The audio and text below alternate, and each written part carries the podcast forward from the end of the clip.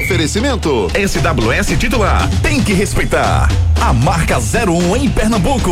Pneu é Magno Tires. Acesse magnotires.com.br. Medrado. Amigos e amigas do futebol, muito boa noite. Não, brincadeira, não é Marcelo Júnior, não. Júnior Medrado, muito boa noite, gente. É, vamos falar um pouquinho do, do, do, do futebol para 2024. Né? Eu estava tava dando uma, uma, olhada aqui nos 20 times que vão disputar a Série B no ano que vem.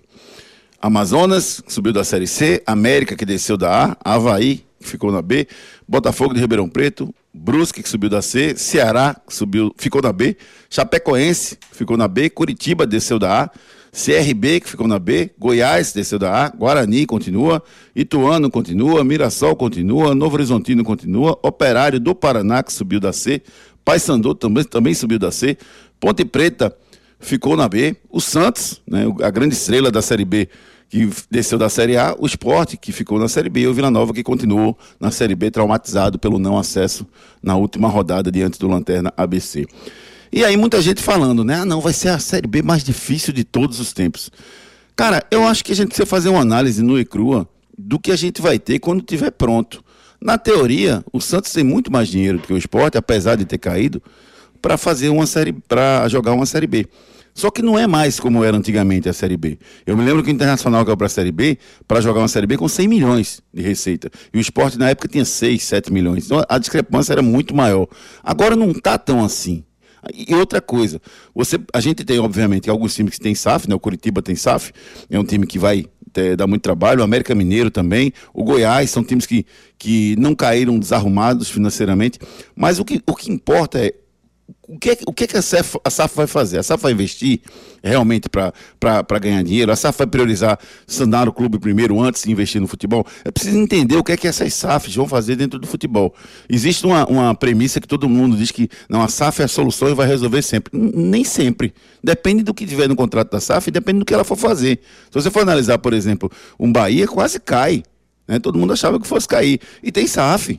É, então, assim, muita calma quando a gente é, pressupõe que a SAF é a, sal, a, salvação de tudo e que a SAF vai investir dinheiro. Ronaldo não quer investir dinheiro, não. Ronaldo quer primeiro resolver os problemas, pagar as contas. A coisa é séria. Não é como antigamente que você contratava quem você queria, passava dois anos comandando o clube e depois você sair e fica aí pro próximo presidente a bronca. Não é mais assim, não. Agora é o seu dinheiro, você é uma empresa. O Ronaldo botou dinheiro lá e o mínimo que ele quer é sair com o mesmo dinheiro que ele colocou. Então ele não vai estar contratando, contratando, contratando para ganhar um título, né? Só para ganhar um título. Ele está fazendo para ganhar dinheiro. Se no meio do processo tiver um título, ótimo. Então a minha expectativa, sinceramente, para 2024 é de uma Série B muito equilibrada.